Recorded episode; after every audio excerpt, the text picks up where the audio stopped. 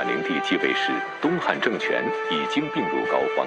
然而，他在位的二十二年间，国势又进一步衰落，以至于爆发了让东汉王朝名存实亡的黄巾起义。三国时期的政治家刘备议论东汉朝政时，也常常感叹：“未尝不叹息，痛恨于桓灵也。”那么，汉灵帝究竟干了哪些荒唐之事？东汉王朝又是如何在他手中继续衰败的呢？请继续关注《东汉》第三十一集《荒淫灵帝》。前边几讲啊，咱们讲在这个汉灵帝刘宏当皇帝的时候，朝中呢阉竖专权，把持朝政啊，这些人颠倒黑白，指上为下。干尽了伤天害理、残害百姓的坏事儿，那为什么这些阉术在皇权至上的中国能够把持朝政？朝廷内外会由这么一帮行于之人、六根不全的东西把持了？就必须要给大家介绍一下当时的这个皇帝灵帝刘宏是个什么玩意儿。前面讲过，灵帝是接的桓帝的班儿。从辈分上说呢，算是桓帝的堂侄儿。东汉啊，小皇帝非常多啊，因为这个前面的皇上都早早都挂了，好多没有子嗣，所以好几个皇帝呢都是藩王继统。从谱系上讲，后面的这几个皇上跟前面的那几个呢谈不上很近，啊，离父死子继、兄终弟及都远着呢。所以这么算，后边咱们讲那位卖草鞋的。刘备说自个儿是皇叔啊，可能也有道理啊。反正他能蒙。再夸张了点说，现在每个人都可以说自己是皇室贵胄的后代，谁家祖宗十十八代不出个著名人物啊？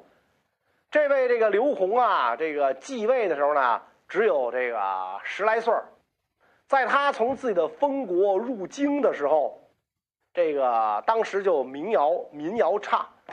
说白盖小车何延延，何间来何邪？何间来和谐？啥意思呢？就是说这个河间王这一支儿，连着出了两个皇帝。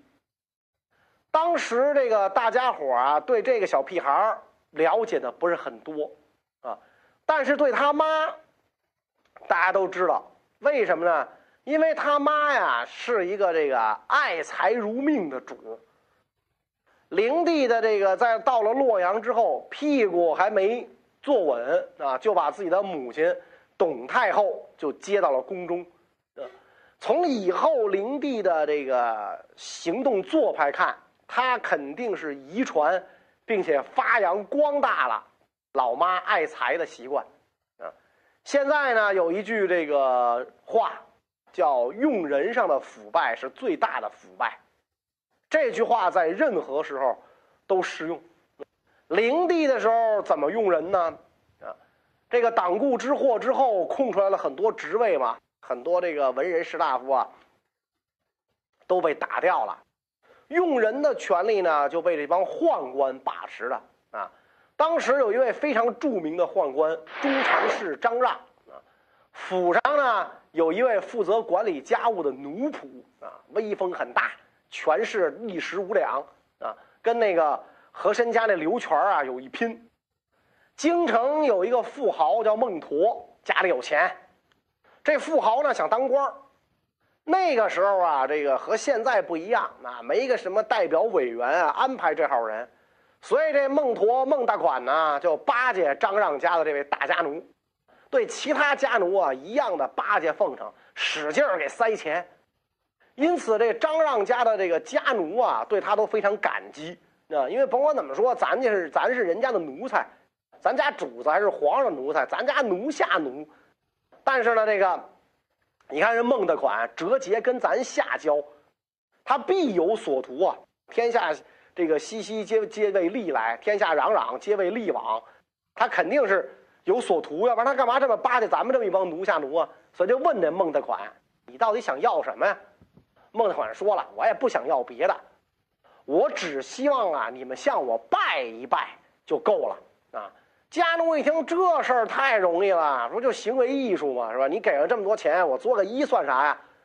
当时每天前来求见张让的宾客，车辆是成百上千。有一天呢，孟陀也来觐见，他故意来的晚，来晚了就得排队嘛。这张大人家不是你想进就进，得得拿号，得叫号，等等等着这个这个空出桌了你才能进。所以这个孟大款呢一排队，张家的这帮奴才就看见了，就赶紧走过来，来拜孟大款。哟，孟大爷您来了。然后领着孟陀的车辆驶进大门，其他这儿等着走后门的人一看，哎呦，大吃一惊。看来这孟大爷跟张让的关系不一般呐，咱要想见张的公公，那就得贿赂这位孟大爷，所以就送给这个孟陀各种珍贵的这个奇珍异宝。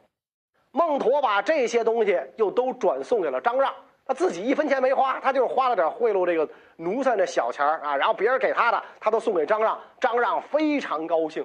就因为这事儿，孟陀当上了州刺史。这种靠巴结宦官当官的事，在汉灵帝执政时期屡见不鲜。对此，汉灵帝不仅不闻不问，海尊张亮等宦官为十常侍，放纵他们的胡作非为。然而，除了宦官外，昏聩的汉灵帝身边还围绕着一帮小人，他们为了当官无所不用其极。究竟这些人是如何讨好汉灵帝的？汉灵帝为此又做了哪些荒唐的官职任命呢？西平六年，京都洛阳忽然有数十个流氓无产者聚集到了桓帝的陵园宣陵，要给桓帝守陵。这些人自称是宣陵孝子。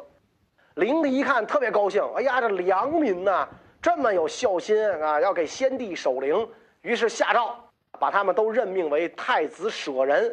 这帮人就当了官了，就做这么一个秀，就当了官了。灵帝还比较喜好文学创作，啊，水平如何呢？咱就不多说了。萨达姆不都能写小说吗？然后在这个太学当中啊，选了一些个能创作词赋的学生啊，集中到这个洪都门下，等待他的诏令。啊，后来呢，这个善于起草诏书和擅长书写鸟篆文的人。也都加以征召引荐啊！鸟篆文就是那篆字写出来跟那鸟的形状似的，比如越王勾践那宝剑上那八个字儿“越王勾践自作用剑”，那就是鸟篆文。会写这个的人挺不容易的，把这些人都这个聚到一块儿，好几十个人。然后当时这个朝中有的大臣投皇帝所好，又引荐了一些没什么品行、趋炎附势之徒，夹杂在他们中间。每当皇上召见的时候，这些人呢就说一点那个民间街头巷尾琐碎趣事，甚至给皇上讲点荤段子，皇上特别高兴，不按通常的次序，超级拔擢。到后来，这个蔡邕就跟皇上建议说：“这么干不行，这些人地地道道的三俗啊，你听点三俗段子，你就让他们当官。”而这那些个流氓无产者说自个儿要给先帝守灵，你就也让他们当官说这不成，这个那那这朝廷上成什么了？除了三俗就是骗子。那灵帝一听这个，才把这个宣陵孝子啊一律改任县城县尉。县城县尉就相当于是县的公安局局长啊、民政局局长啊，就这么一帮人，一帮地痞流氓去干那个去了。你想这不祸害一县吗？然后这个灵帝还让人啊为这个洪都门叫他招来的这帮文学之士三十二个人各画一张肖像，配上赞美言辞，作为对这个后学晚辈的劝告和勉励。但是这些人都不是什么文学道德之士啊，就是靠着三俗讨皇上欢心，投皇上所好。灵帝这么一来，当然是起了个坏头，带了个坏榜样。大家伙一看，哟啊，玩三俗能做大官所以就比着看谁俗，都照这些人的样子来。汉灵帝封脱皮无赖为官，对朝政有百害而无一利，但这种任用私人的行为，历代统治者都有过。而汉灵帝在用人方面做的最离谱的事儿，就是身为皇帝居然亲自出面卖官鬻爵。那么，汉灵帝究竟是怎样公开出售官职的呢？灵帝开设一个叫西邸的机构，公开出卖官爵。卖官的规定是呢，地方官比朝官价格高一倍，因为地方官呢有机会捞钱，朝官没那么多机会捞。一个中央的小吏没有一个县长捞得多，县官呢价格不一样。刘洪对这个经济原理啊看得很明白，富的地方油水多，你呢这个到那儿能刮回来，刮回来，所以呢这个地方卖价就得高。穷的地方呢，就算你刮地三尺，钱财也有限，所以呢，卖的这个相对便宜一点啊。除了卖官之外，官吏升迁也必须按价纳钱，不给钱别升官。你大校升少将一千万，少将升中将两千万，啊，中将升上将三千万。求官的人可以估价投标，出价最高的可以中标上任。凡是新委任的官员。都要先去西园议定应交纳的钱数，然后才能赴任。先得去砍价去。你说，你你拿得出多少钱来？交了钱你才能赴任，不交钱不想就甭赴任。那你说我没钱，我是清官，我辞职行吗？不行。明主在朝，你小子要辞职，你啥意思？你想撂挑子不干，跟朝廷对抗，自绝于朝廷，自绝于百姓，像话吗？所以最后这些清廉之士都被迫得借贷，去交钱好上任。到后来呀，就这个皇上卖官就更加变本加厉，凡是官吏的调迁晋升、新官上任，都必须支付三分之一或四分之一的官位标价。也就是说呢，你官员要想上任，先得支付二十五年以上的合法收入。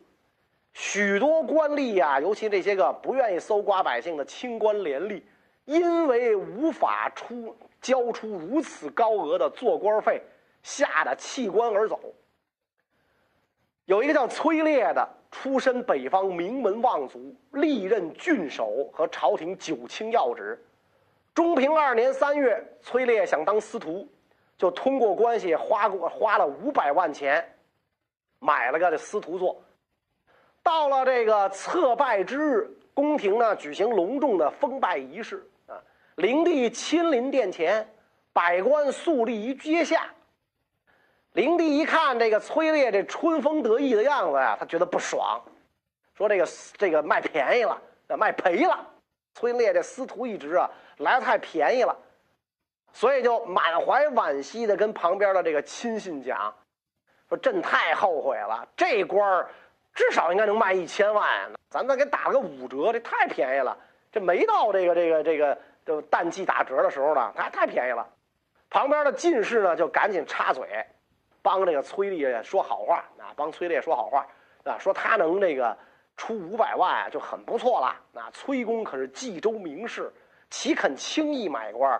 陛下您不知道，我从中啊是做了多少工作，才动员他拿出这五百万来的啊。事后，崔烈的儿子就跟崔烈说了：“啊，说大人您实在是不应该当这个三公，外面议论纷纷啊，都嫌这个官有铜臭味儿，啊，所以铜臭这个典故就从这儿产生的。卖官已经卖到了朝廷的最高官职三公，堂堂天子竟然就跟那小商贩一样讨论价格，啊，觉得自个儿卖赔了，所以一方面。”看出这个皇帝有多贪婪，另一方面也看出当时的政治有多黑暗啊！皇上整天就想着怎么卖官赚钱，真是这个这个继承了他娘的好习惯。汉灵帝已经富有天下，但却还如此贪财，而那些搜刮来的钱财全都用到了享乐上。那么汉灵帝的生活究竟会有多么奢靡呢？灵帝光和三年，下令兴建这个归院、灵坤院两座皇家园林，让他游玩。大臣就劝谏说：“京师里里外外都有五座园林了，够陛下您玩了。您再造就浪费了。”结果灵帝呢，差一点被这些大臣说动了，游说动了。可是呢，那些洪都门的学士们，就灵帝招来的那些学士们，却跟皇上讲啊说：“你建这个啊是与民同乐，老百姓现在都富裕了，都整天游玩，都玩您做皇帝的不玩是吧？这显示不出国家强大来。领导人越这个过得越越体面，证明咱这国家越强大嘛。于是园林就开工了。这个园林建好，就是皇上跟宦官和他这帮奸佞们一起游玩的地方，根本就没有与民同乐。转过来年，光和四年，皇上又出新招啊！他在后宫仿造街市、市场啊，各种商店啊，摊贩，让宫女嫔妃一部分装扮成各种商人在叫卖，另一部分扮成买东西的客人，还有的呢扮成卖唱的、耍猴的。他自己呢，穿上商人的衣服，扮成卖货物的商人，在这人造的集市上走来走去。或者在店中饮酒作乐，或者跟店主、顾客相互吵嘴、打架、私斗，皇上是混迹于此啊，玩了个不亦乐乎。嗯，这个他这人造市场上的货物都是搜刮来的奇珍异宝啊，被这些贪心的宫女嫔妃陆续偷盗，甚至为你偷多我偷少，二暗地里争斗不休，大打出手。你咬我胳膊，我撕你头发，灵帝一点都不知情，昏聩到这种程度。这个除了开市场之后啊之外，灵帝呢还想玩找新的花样玩啊。光扮商人没什么劲啊。这个宫里啊没有养驴的，一个善于逢迎的小黄门呢，从外外地选了四头驴进宫。皇帝一看，哎呀，爱如至宝，每天。驾一小车，让驴拉着在宫内游玩。一开始呢，还找一个人呢赶车，到后来，这个干脆亲自操持。皇帝驾驴车的消息传出内宫，京城许多官僚士大夫竞相模仿，以为时尚，所以这老百姓也也还行。一时之间，民价民间驴价陡涨啊！老百姓纷纷养驴，想卖给皇上卖个高价，没想到。正当京城弥漫着驴车扬起的烟尘的时候，皇上对驴车又没兴趣了。于是又有宦官别出心裁，弄一只狗，打扮一番，带上进贤冠，穿朝服，配绶带，摇摇摆摆就上了朝。皇上一看，哈哈大笑：“哎呦，好一个狗官呢！狗官这词儿也是这么来的。这其实呢是这个宦官啊，利用皇上对士大夫一种侮辱。”带着进贤冠，穿朝服，配绶带，这一条狗。但是呢，灵帝很乐意被宦官当枪使啊，因为他觉得好玩有趣儿啊，有趣儿。灵帝呢还特别喜欢攒私房钱啊，收集天下各种奇珍异宝。每次各郡国向朝廷进贡，都要精选出一部分贡品。送交到管理皇帝私人财物的中署，把国库的东西拿在自己小金库里，也不知道这皇上咋想的，天下不都是你姓刘的吗？你弄小金库干嘛呀？中常侍吕强多次上书规劝，一点作用没有。啊，灵帝干的这些事儿啊，全部是载于正史记载，野史当中的记载就更不堪入目了。说这个灵帝啊，荒淫好色，在后宫里随时看中了哪个女子长得有点姿色，就立即临幸。然后呢，他给自个儿和后宫美人们盖了一个裸游馆啊。什么叫裸游馆呢？那顾名思义，夏天的时候与众多的这个妃妾在裸体巡游。而且呢，让人采来绿色的苔藓覆盖在台阶上面，引来渠水，绕着各个门槛儿环流经过整个裸游馆，啊，找一帮皮肤好、身段好的小宫女儿在裸游馆里划船，然后让人把这个船呢搞沉，诚心看那小宫女在水里扑腾，并且呢让人演奏歌曲招纳良气，啊，其实演奏都是靡靡之音、亡国之调啊。裸游馆里，灵帝和一帮妃嫔，一个个这个赤身露体，饮酒一喝就是一夜，毫不知羞耻啊！而且皇上感叹啊，说：“假如一万年都这样，那就是天上的神仙了啊！”然后让这个这个他在这个裸油馆的北侧呀建了一座鸡鸣堂啊，里边养了很多鸡。每当连夜饮宴，醉梦之中不醒啊不醒，然后呢，他就让这个内奸就争相学鸡叫来唤醒这个灵帝。灵帝如此的荒淫无耻，虽然这些这些行为正史上没有记载，但绝不是空穴来风。就在汉灵帝沉浸在享乐之中、宦官掌权、朝政腐败的时候，东汉王朝还经历着天灾、少数民族犯边、盗贼横行等等祸事。在这种情况下，爆发了以张角为首领的黄巾起义，走投无路的天下百姓纷纷响应，京城为之震动。那么汉灵帝会怎样解决这次叛乱呢？灵帝一看，哎呀，这事儿有点大。我摊上事儿了，摊上大事儿了，就赶紧找找人呐商量对策啊，该咋办咋办？你们快说！北地太守黄埔松认为，应当解除禁止党人做官的禁令，拿出皇上私人所有的中藏府库钱财以及西园所养的良马，赏赐给出征将士。啊，灵帝就询问这个中常侍吕强的意见，吕强就说了。啊，说对党人的禁令啊，时间已经太长了，人心怨恨愤怒。如果现在不赶紧赦免，他们将轻举妄动，跟逆贼张角一联合，叛乱之势会更趋扩大。到那个时候，后悔就来不及了。所以现在，请陛下立刻把左右贪赃枉法官员处死，大赦所有党人，考察各地的刺史、郡守的能力啊。如果你这样做，叛乱不愁不平息，灵帝对这个黄巾军的势力啊感到害怕，就接受了吕强的建议，大赦天下党人啊，已经被流放到边疆地区的党人和家属都可以重返故乡。当然了，张角不在赦免范围之内。与此同时，征调全国各地精兵去讨伐在颍川地区活动的黄巾军。黄巾一起义。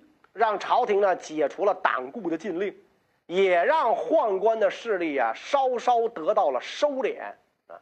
当时中常侍赵忠、张让、这个郭盛、宋典这一帮人被封为侯爵，身份贵宠啊。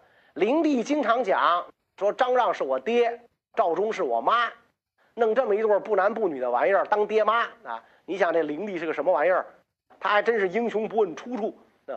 靠着皇上的宠信，这帮宦官们大兴土木，仿照皇宫的这个式样修建宅地。有一次，这个皇上呢想登上永安宫的望台，观看皇宫周围的景致。宦官们生怕灵帝看到自己那些富丽堂皇的宅地啊，就让人这个劝阻灵帝，说天子啊不应该登高。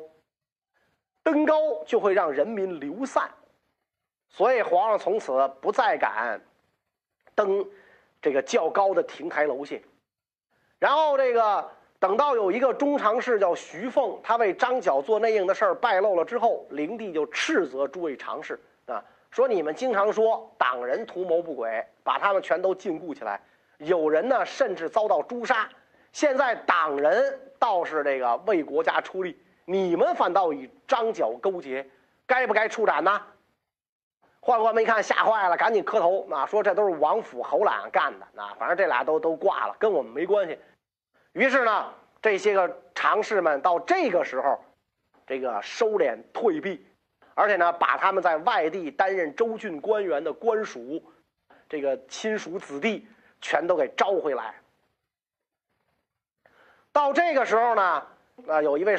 大臣趁机向那个灵帝上书，抨击宦官啊，说我认为啊，微臣认为啊，张角所以能够兴兵作乱，百姓所以乐于归附张角，原因就在于陛下周围这十常侍放任自己的父兄子弟亲戚以及投靠者充任州郡长官，他们搜刮财富，掠夺百姓，百姓有冤无处申诉。这才打算与朝廷对抗，聚集起来成为盗贼，所以应该斩杀十常侍啊，把他们头悬挂在京城南郊，向百姓谢罪，并且派使者向全国宣布此事，这样可以不出动军队镇压，庞大的寇盗集团会自行解散。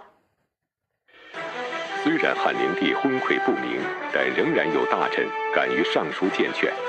那么，汉灵帝看到这封奏章是什么态度？他又会如何对待十常侍以及这个忠臣呢？灵帝呢，就把这个大臣的奏章交给这十常侍看，那这些人就吓坏了，摘了帽子，除去鞋袜，下跪叩头。请求灵帝准许他们到洛阳啊，专门审理这个皇帝亲自交办案件的这个诏狱去投案自首，并且把家产献献出，那补助军费。灵帝下诏啊，让这个朱常侍全都穿戴起表示官位的这个衣帽袍服，并且呢继续担任原职，而且呢对这个上奏的大臣发怒。说你真是个狂人！难道十常侍当中没有一个好人吗？御史秉承灵帝的心意，污蔑这位大臣信奉黄金道，逮捕入狱，拷打致死。转过来年，中平二年，这个黄巾起义啊被暂时镇压了，朝廷就又开始胡作非为，皇上又开始乱来了啊！让这个中常侍张让、赵忠。劝说灵帝对全国耕地加收田税，每亩要十钱，用以修建宫殿、铸造铜人灵帝下诏让各州郡向朝廷进献木材啊和这个纹理美观的石料，分批送往京城洛阳。官吏们在这个验收的时候百般挑剔，对认为不合理的，强迫州郡官员贱卖。价格呢，仅仅是原价的十分之一，各州郡不能完成定额呀，于是重新购买木材，但是宦官们仍然是百般挑剔，不肯立即接收，致使运来的木材堆积在一起朽坏，而这个宫殿呢，连年还未能修成。在这一年，灵帝以讨伐黄巾起义有功为名，封中常侍张让等十二人为列侯。其实，这个镇压黄金的事儿跟宦官一毛钱关系都没有。而正直的宦官吕强，因为老给皇上这个提意见，被这些个宵小奸佞陷害，最后呢，被皇上啊处死了。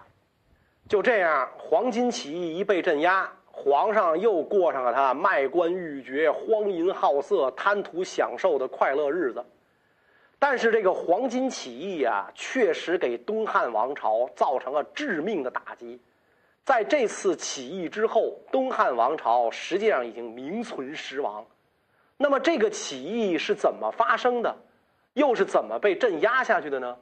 关于这个问题呢，我们下一讲再讲。谢谢大家。